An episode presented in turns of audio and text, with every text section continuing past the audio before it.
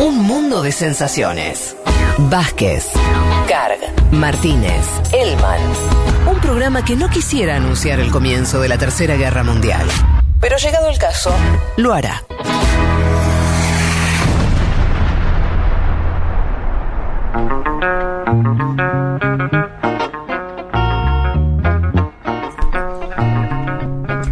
Es impresionante el sol que hay ahora en la ciudad de Buenos Aires. Está para hacer una, Las ganas que le tengo hacia el jardín. Está para hacer un asadito. Eh, sí, Sí, no- igual todo mal con este viento y este frío en diciembre, chicos. Todo mal. A mí me. ¿Vos tenés mucho viento y mucho frío ahí en Bragado? Mucho, sí, estoy con buzo ahora. Claro, Leti se fue para hacer pileta y. Perdón, pará. Fue el cumpleaños de Leti hace un par de días. Hay que decirlo. Porque claro, fue hace un par de días, pero fue después del programa pasado, ¿o ¿no? ¿Qué fue el, Claro, en la el, semana. Lunes, el lunes pasado. el lunes? Claro. Leti se fue para pasar fin de año, su cumpleaños. Bueno, fin de año no. Navidad, su cumpleaños en la pileta y Sí. claro, le tocó un clima.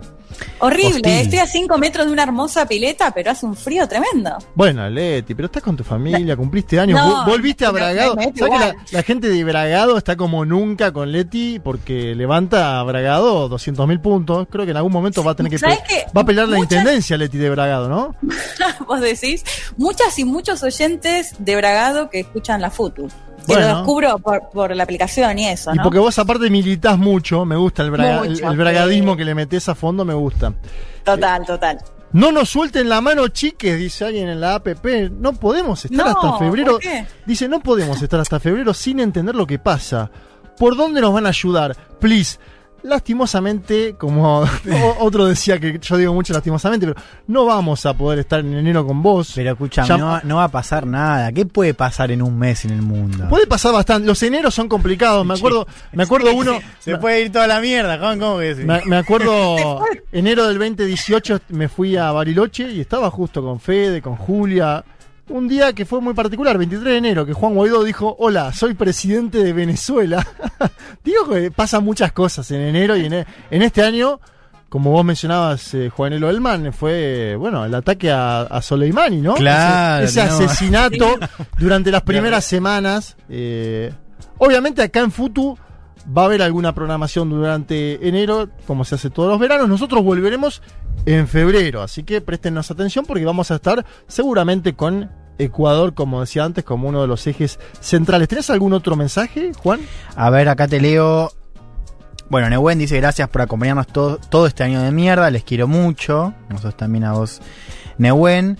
Sonia Rosarina, siempre pasé los domingos con almuerzo familiar en casa de mi viejo con hermanes y sobrines, los descubrí en 2020 y es una de las pocas cosas que le agradezco a este año y a ustedes, Ah. claro, Qué cracks. lindo. Le mandamos un abrazo a Sonia eh, Rosarina. Anita Cordobesa dice que nos espera con Fernet. Atención, ¿eh? Sigue la invitación Yendo. a Córdoba, dice. Sí, y, ¿Usted y- iría a tomar... ah, Pero un- por supuesto que sí, sobre todo, sí, claramente. No, y otra. ¿Cómo se lleva con que Córdoba usted, el man? Vio que Córdoba genera pasiones encontradas. Me gusta. Le gusta. Me gusta el. eh, digo, como territorio. Sí. Me gusta eh, geográficamente, Córdoba. eh, y- Te estás por meter en el tema político que mejor dejemos Claro, pasar. vamos a, vamos a seguir con. No, digo, muchos mensajes haciendo referencia a otro de los grandes hechos del año que lo íbamos a comentar, pero digo, quiero hacer referencia ahora, que es que este fue un año donde una pareja dio el sí al aire. No, tremendo. Si recuerda, Tremendo, ¿no? tremendo. Sí, de hecho hay, hay oyentes recordando ese momento. Que dicen, claro, ese debería ser eh, Vos, Leti, el se- gran tema del año. ¿seguiste hablando con esta pareja?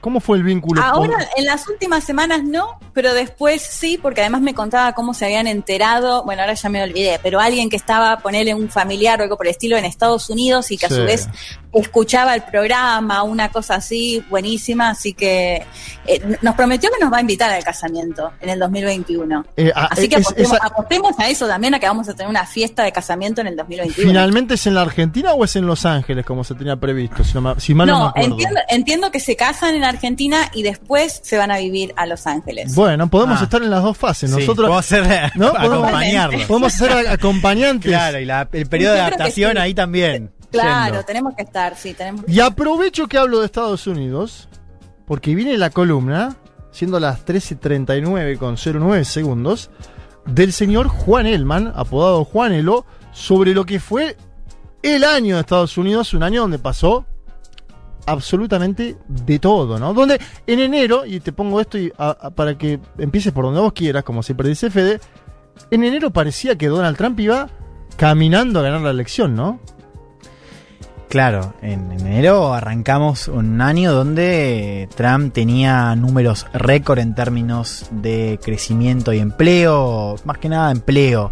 Eh, en Estados Unidos, digo, números que daban cuenta de que muy posiblemente Trump, o que Trump era el favorito para elegir, dicho de, de alguna manera. Empezamos también el año sin saber qué iba a pasar el interna demócrata, ¿no? Porque Claro. teníamos ahí algunos candidatos como Bernie Sanders. Bernie todavía tenía alguna chance, ¿no? Claro, de hecho hablábamos Sí. de, de- de Bernie Sanders como, como un candidato que, que- que- o como un precandidato que podía ser candidato en noviembre. Quiero que arranquemos eh, por mayo, ¿no? 25 de mayo, de mayo, fecha patria acá en Argentina, que fue el día donde George Floyd eh, fue asesinado, era, fue primero arrestado por cuatro policías, luego de ser denunciado por una compra con un supuesto billete falso. Eh, uno de un billete de policías. 20 dólares. Me, me acuerdo hasta hoy contando la noticia Wow. cómo un billete falso de 20 dólares termina matando a Mm. través de un policía y una actitud de negligencia total a un hombre, ¿no? A un afroamericano. Claro, sí, sí. Bueno, uno de esos policías, Derek Chauvin, lo arroja al suelo, le pone la rodilla en el cuello durante 8 minutos 46 eh, segundos. No, increíble. no. Antes de morir Floyd dice esta, esta frase que se convierte casi en un lema, ¿no? De todo lo que vino después, que es no puedo respirar. Quiero que escuchemos al menos unos segundos de, de este video. Es, es un video fuerte, pero... Sí, pero lo bueno, vale periodísticamente, ¿no? Tiene relevancia periodística. Quiero que escuchemos unos segundos eh, de, de Floyd antes de ser asesinado por eh, Derek Chauvin. Relax. Man, I can't breathe my face. Just get up. What do you want? I can't breathe. Please, the knee in my neck. I can't breathe. Bro, get up, get in the car, man. I will. Get up, get in the car. I can't move. I've been waiting the whole thing, man. Get up, get in the car. Mama. Get up get in the car Mama. right. Tremendo, ¿eh? Tremendo.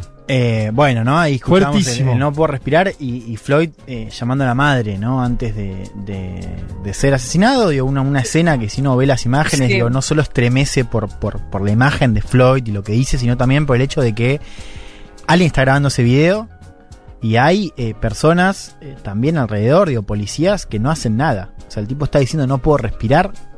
Ocho minutos con la rodilla en el cuello y, y la gente lo, lo ve como algo Sí, o, o normal, o, digo, que no suscita una intervención por parte de la gente que está, que está mirando. Bueno, Sí, a veces se por- debate, Juan, qué, qué pasa con el que filma. Yo no me meto en esa discusión porque la verdad te digo, me parece mejor que se evidencie lo que se hizo antes que quede en la clandestinidad. Porque hechos, hechos de este tipo en Estados Unidos contra afroamericanos durante la historia de los Estados Unidos hubo miles. Ahora, tenemos la posibilidad en el 2020 de documentarlo. Viste que hay debate sobre por qué filma y no interviene. Sí. Y bueno, la verdad que no me quiero meter en ese debate. Ahora digo, se documentó que durante ocho minutos y pico, como vos dijiste, hubo un oficial blanco Mm. que le puso una pierna a un ciudadano afroamericano y lo mató. Sí. Sí, bueno, y, y- y todas estas escenas que suceden de manera cotidiana en Estados Unidos, ¿no? Digo, también hay algo de la normalidad de, de esas situaciones que son terribles, ¿no? De la cantidad de, personas eh, afroamericanas que mueren, eh, que son asesinadas por, por policías o sufren casos de, brutalidad policial o simplemente son detenidas y, y- y demás, pero digo, claramente eh, es, es un episodio que, que- que ha pasado eh, o, o que una gran parte de la sociedad lo ve como algo normal, cotidiano, si bien lo pueda rechazar.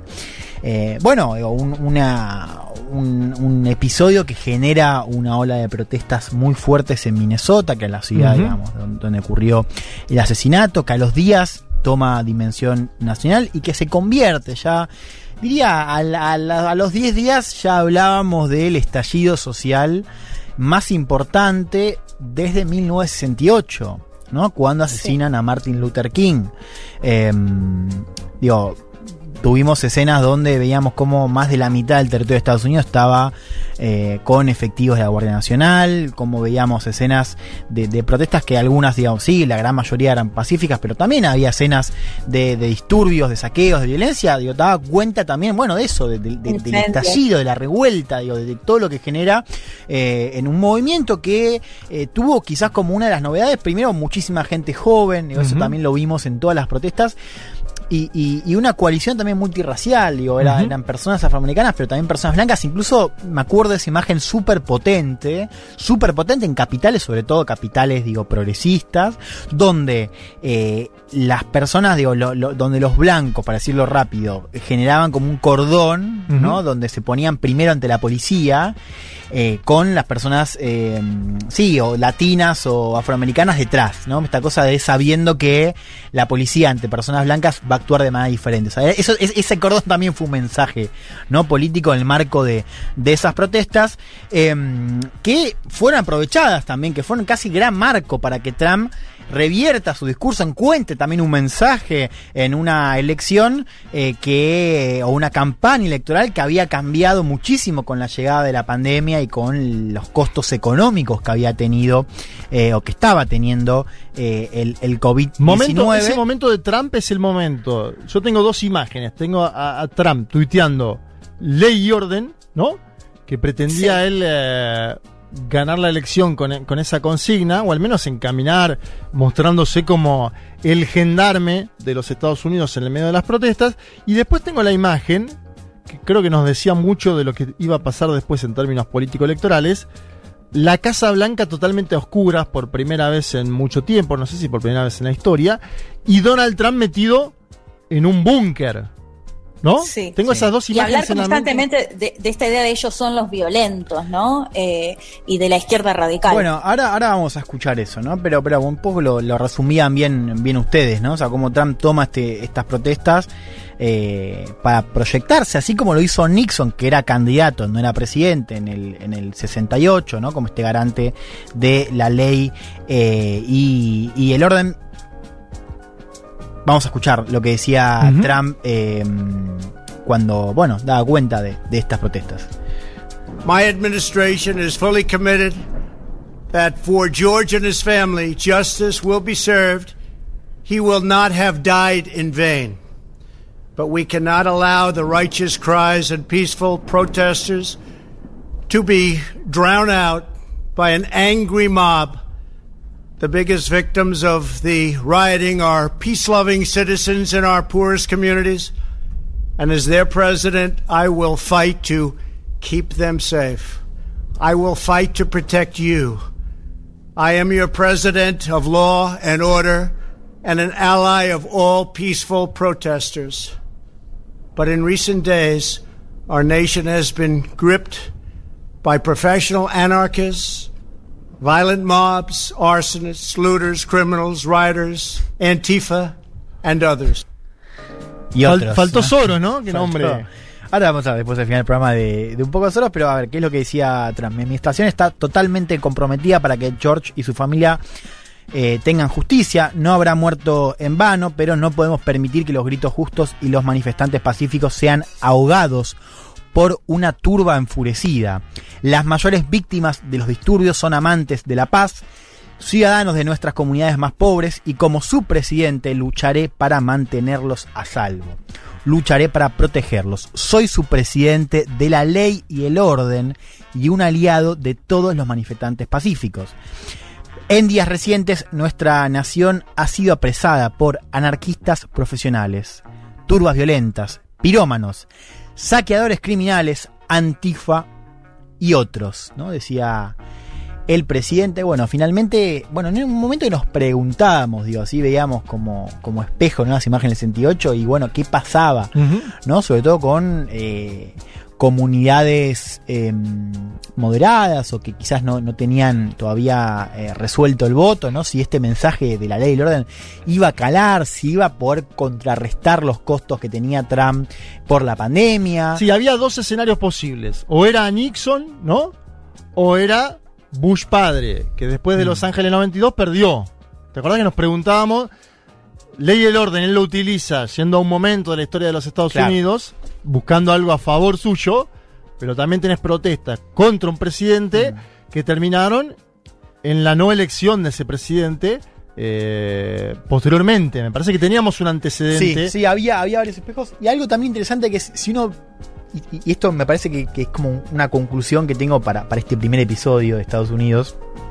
Que es que si uno miraba las encuestas de ese entonces, y las sigue viendo ahora, había. eh, o sea, Trump también tuvo costos con esos discursos di- eh, divisivos, ¿no? O sea, digo, había mucha gente que la achacaba, incluso republicanos moderados, que la achacaba el manejo o el desmanejo de Trump de las tensiones raciales, ¿no? Que- que, que lo ubicaba a Trump como un culpable también de esta de este estallido que claro no arranca por supuesto en estos cuatro años pero que también se profundiza con los discursos del presidente como como escuchábamos no digamos Em, Sí, es un piromaníaco, ¿no? También. eh, Claro, totalmente, ¿no? Claro, sí, te- termina, eh, eh, bueno, profundizando la, la, la tensión.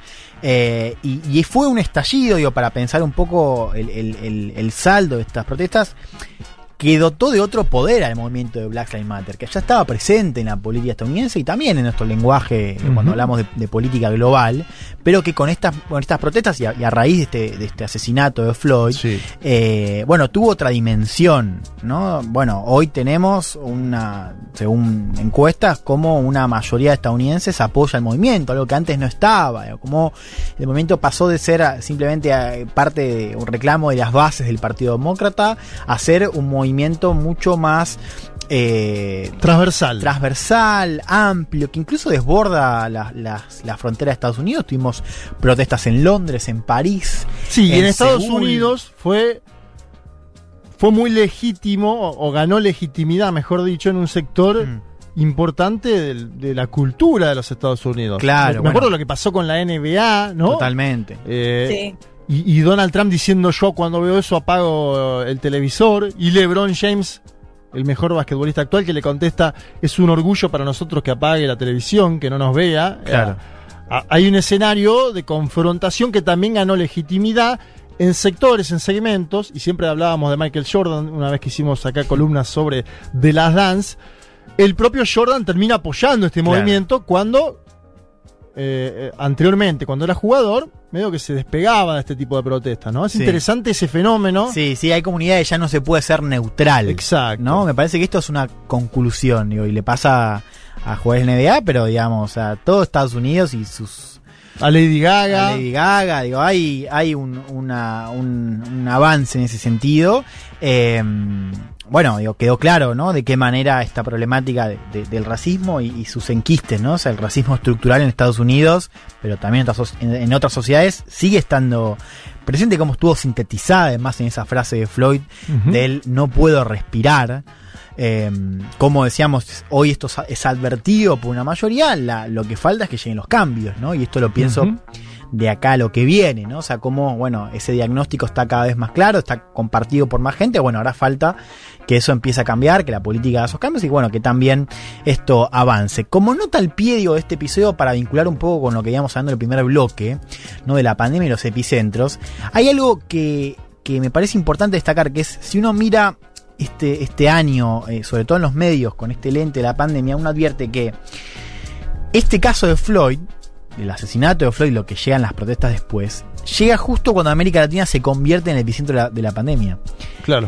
Que, o sea, Claro. nosotros veíamos cómo los medios estaban cubriendo, o sea, cómo todos los grandes medios cubrían, no sé, Estados Unidos hablaba de Europa porque era el epicentro, al principio hablaba, bueno, de China, de lugares de. Asia, y cómo cuando el virus llega a América Latina y se convierte en el epicentro, los medios que venían tocando de comienzo de año todo eh, respecto a pandemia, se vuelcan también casi enteramente a hablar de el estallido social en Estados Unidos, ¿no? Y, y- América Latina queda también relegada en esa cobertura, mientras tenía estos casos cada vez más, eh, casos y muertes de manera disparada y, insisto, siendo el, el epicentro de eh, la pandemia. Eso simplemente como nota al pie. Bueno, vamos a julio, segundo episodio. Y otra postal de época, ¿no? Que eran, eh, que fue esta audiencia en el Congreso donde testificaron las cuatro cabezas ¿no? de, de las plataformas eh, tecnológicas. Estuvo Zuckerberg por Facebook. Primera vez que iba, Mark Zuckerberg. No, Zuckerberg ya, Ah, Zuckerberg ya ya. Primera vez. fue Besos. Besos, besos. Ahí hizo su debut, claro, el, el CEO de Amazon, estuvo Tim Cook por Apple y Sundar Pichai por eh, Google. Los cuatro jinetes. Claro, que testifican en el marco de una investigación del subcomité antimonopolio del Comité Judicial de la Cámara, ¿no? de la Cámara Baja, eh, un comité que reúne millones de documentos con evidencia acerca de prácticas, eh, bueno, de abuso de poder. Sí, monopólicas, de- ¿no? Claro, de estas plataformas, pero claro, acusaciones diversas, ¿no? Prácticas monopólicas por un lado, competencia desleal, violación de De derechos de consumidores, ¿no? claro, el tema de la privacidad, pasividad también ante ciertas campañas de desinformación, digo, como sobre todo el caso de Facebook. Y quiero que, eh, digo, no, no hubo una sola línea de ataque, ¿no? O sea, fueron varias las, las acusaciones que, que enfrentaron estos cuatro jinetes eh, en una videoconferencia, fue un- una audiencia donde ellos estaban eh, conectados de manera virtual.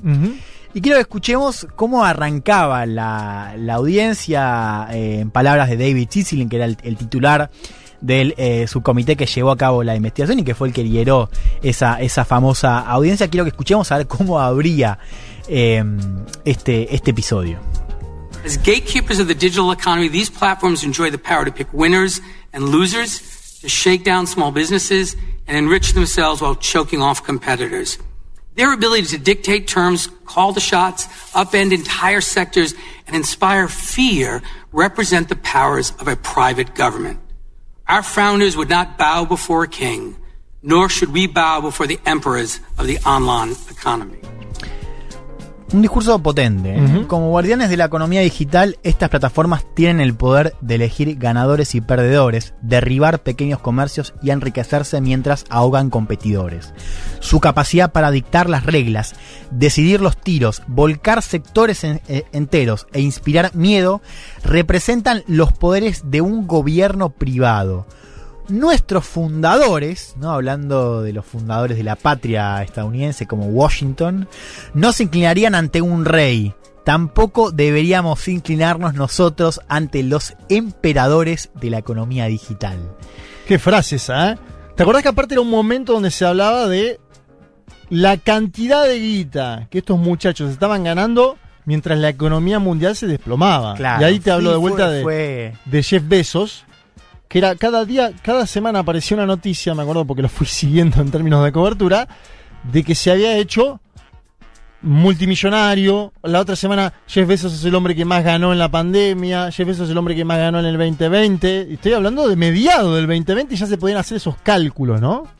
No, es, es realmente. Sí, fue, fue, fue- Claro, justo coincide con. Con, Con un cambio en la modalidad de vida, aparte. Que- Claro, te quedás en tu casa y consumís por Amazon. Mira, justo eh, ayer se, se tuiteó Federico Merkel, que es profesor de, de, de Relaciones Internacionales de la Universidad de, de San Andrés. Un tuit que la verdad que lo, lo- lo- lo bardearon muchísimo los libertarios, pero es un tuit muy bueno por, por lo que representa, ¿no? Dice, Jeff Bezos le podría regalar cientos, 105 mil dólares a cada empleado de Amazon y seguir siendo igual de rico de como lo era en marzo de 2020.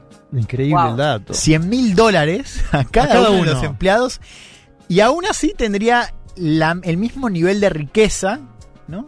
que en marzo de 2020. Sí, estamos hablando además de una persona, Terrible. una persona que se hizo más multimillonario en el medio de la peor crisis que tuvo económico este planeta, eh, superior a la del 30, como para darle una magnitud, ¿no? Hubo gente que siguió ganando Sí.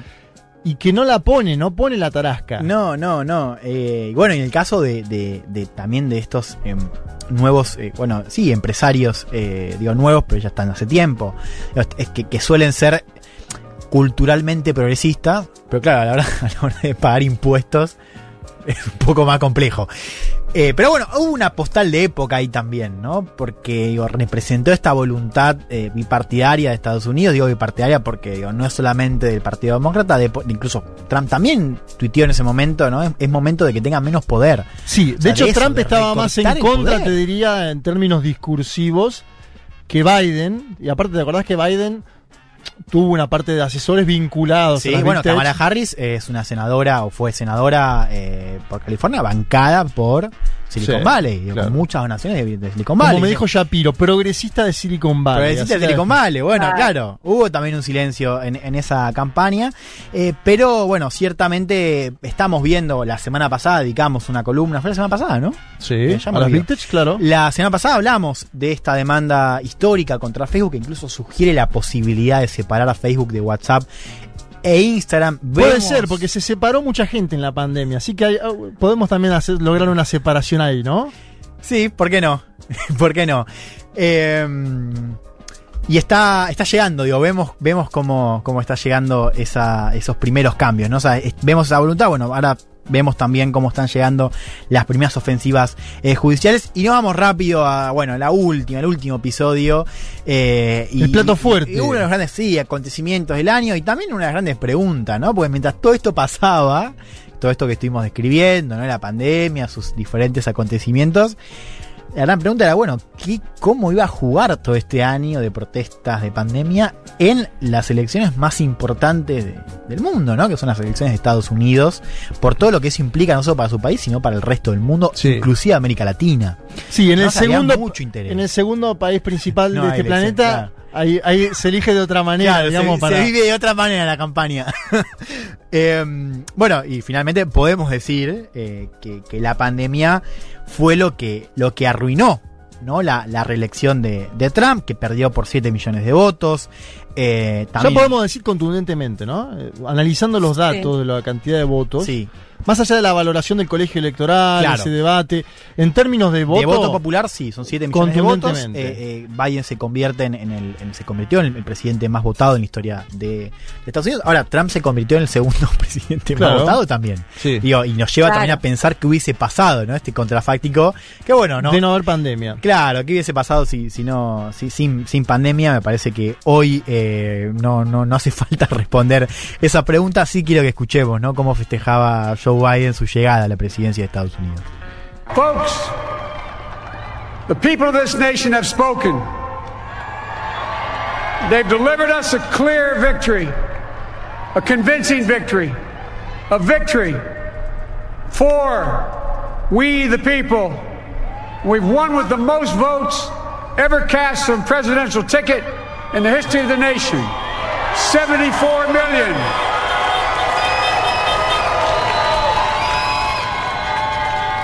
What I must admit has surprised me. Tonight, we're seeing all over this nation, all cities and all parts of the country, indeed across the world, an outpouring of joy, of hope, renewed faith in tomorrow. Bring a better day. Amigos, la gente de este país ha hablado, nos han entregado una victoria clara, una victoria convincente. Una victoria para nosotros, el pueblo. Ganamos con la mayor cantidad de votos emitidos en la historia de este país, 74 millones de personas. Lo que debo admitir es que me sorprende estar viendo esta noche en toda esta nación, todas las ciudades y todas las partes del país, de hecho en todo el mundo, un gozo de alegría, de esperanza, de fe renovada en el mañana, en el hecho de que será un mejor día, ¿no? Decía Biden, antes eh, había estado Kamala Harris, ¿no? También otro, otro gran acontecimiento, fue la primera mujer, se convirtió en la primera mujer en llegar al cargo de la vicepresidencia, primera mujer Primera negra, mujer y además además. afroamericana, ¿no? Las Claro. dos cosas. Eh, y bueno, nos vamos también con este detalle, que, que- que- que en realidad no es un detalle, pero digo, está en un plano secundario, que es bueno que el, el presidente saliente, Donald Trump, no aceptó los resultados en ese entonces, sigue Yeah. Eh, hablando de fraude, a pesar de que las ofensivas judiciales, que fueron muchas, que fueron con mucho dinero inyectado, no, No tuvieron- funcionaron. No funcionaron. Creo que el, el- el clic ahí, Juan, es esa imagen de Giuliani en la conferencia de prensa transpirando su propia tintura. Creo que ahí fue el quiebre total de la estrategia de Donald Trump. ¿no? Escuchemos lo que decía Trump en esa semana, ¿no? En esa semana donde habla Biden, donde los medios decretan la victoria de la fórmula demócrata. Bueno, Trump eh, tuvo un discurso alternativo. Él habla de, de hechos alternativos de que la presidencia. Acá vemos eh, y escuchamos este discurso alternativo de Trump. If you count the legal votes, I easily win. If you count the illegal votes, they can try to steal the election from us. If you count the votes that came in late, we're looking at them very strongly, but a lot of votes came in late. I've already decisively won many critical states, including massive victories in Florida, Iowa, Indiana, Ohio. To name just a few, we won these and many other victories despite historic election interference from big media, big money, and big tech. As everybody saw, we won by historic numbers. Si cuentan los votos legales, gano fácilmente. Eh, Arrancó el discurso Trump. Tranquilo. Cuentan los votos ilegales, Votos ellos. legales, me encanta. Claro, ellos pueden intentar robarnos la elección. Si se cuentan los votos que llegaron tarde, los estamos analizando seriamente, pero muchos votos llegaron tarde. Ya he ganado de manera decisiva en muchos estados críticos, incluidas victorias masivas en Florida, Iowa, Indiana, Ohio, para nombrar solo algunos. Obtuvimos estas y muchas otras victorias a pesar de la histórica interferencia electoral de la Big Media, ¿no? los grandes medios, Big Money y Big Tech, ¿no? A lo que recién hacíamos eh, alusión. Como todos vieron, ganamos por números históricos. Bueno, finalmente. Eh, Perdiste por 7 millones de votos, millones de Donald Trump. votos Te lo queremos y, anunciar claro, te tenés que ir. Es cierto que se irá con un porcentaje no menor de gente que no acepta los resultados. Esto será ciertamente una pregunta que va a dominar, me parece, esta primera parte de la presidencia de Biden, que va a asumir el 20 de enero. Y para cerrar, digo, hay una pregunta ahí que me parece interesante en función de todo lo que venimos hablando en este año, pero sobre todo en este programa que recordamos, ¿no? Este 2020, que es cuál va a ser el rol de Estados Unidos en el mundo del 2021. ¿no? O sea, cuánto de lo que vimos este año de Estados Unidos, la actitud contra la pandemia, que fue también, digo, el hecho de que Estados Muy Unidos. internista, ¿no? Una actitud cu- cuando China estaba desplegando la diplomacia de las, Mm. las mascarillas, Estados Unidos estaba mirando fronteras adentro. Y te diría que hoy sigue en esa misma tónica. Claro, y también hay algo ahí que es como esto de Estados Unidos dando el ejemplo negativo, ¿no? O sea, esas cosas para, para países que, o que ven Estados Unidos como, como un faro. eh, Sí, estuvo un mes sin que se conozca el presidente. Claro, digo, elecciones, pero sobre todo pienso en la pandemia, ¿no? También, digo, de, de- de- de- de cómo la actitud de- de- del presidente de la primera potencia se comporta de alguna manera, que después eso es imitada también por otros. Digo, el caso de Bolsonaro es el caso más ejemplar, pero digo, eso ciertamente desborda. ¿no? Entonces la pregunta es, bueno, ¿cuánto de eso de lo que vimos también contra la OMS, ¿no? Digo, saliendo y, y culpando a la OMS o, o- o acusando a la OMS de ser chinacéntrica? ¿Cuánto de lo que vimos también, lo que estamos viendo el acopio de vacunas, eh, ¿no? De, de- de estas guerras eh, de, de- de ro- robo de, de- de material eh, de suministros médicos, claro, Sí. de otros países. O sea, ¿cuánto de esto que vimos este año con Trump eh, responde a Trump únicamente o algo más estructural? ¿no? Está bueno, la, está la bien. pregunta es si, si, si la, la pandemia que todavía tenemos o sigue en 2021, ¿cuánto va a cambiar, si puede cambiar con Biden como presidente? No tenemos la respuesta, ciertamente tenemos que esperar, pero me parece que eso va a ser un gran tema a seguir, ¿no? ¿Cómo Sí, se va a seguro. comportar Estados Unidos? ¿Y cuánto había de Trump? ¿Y cuánto había de Estados Unidos y su, su, su giro estructural en los últimos años respecto a cómo encara este mundo que viene? Me quedo con esa frase de Juan Elman y su columna. El año que viene nos vamos a preguntar cuánto había de Donald Trump y cuánto había de un sistema general de los Estados Unidos de América que se vio, le vimos, eh, lo vimos desnudo como nunca antes en este 2020, ¿no? Ha quedado desnudo como nunca antes eh, el papel que cumple los Estados Unidos en términos de la- lo que es la, la política internacional. Bueno, nos vamos a una breve tanda y después volvemos con la voz. Todo el mundo está queriendo escuchar la voz del señor Pablo 30. Uf.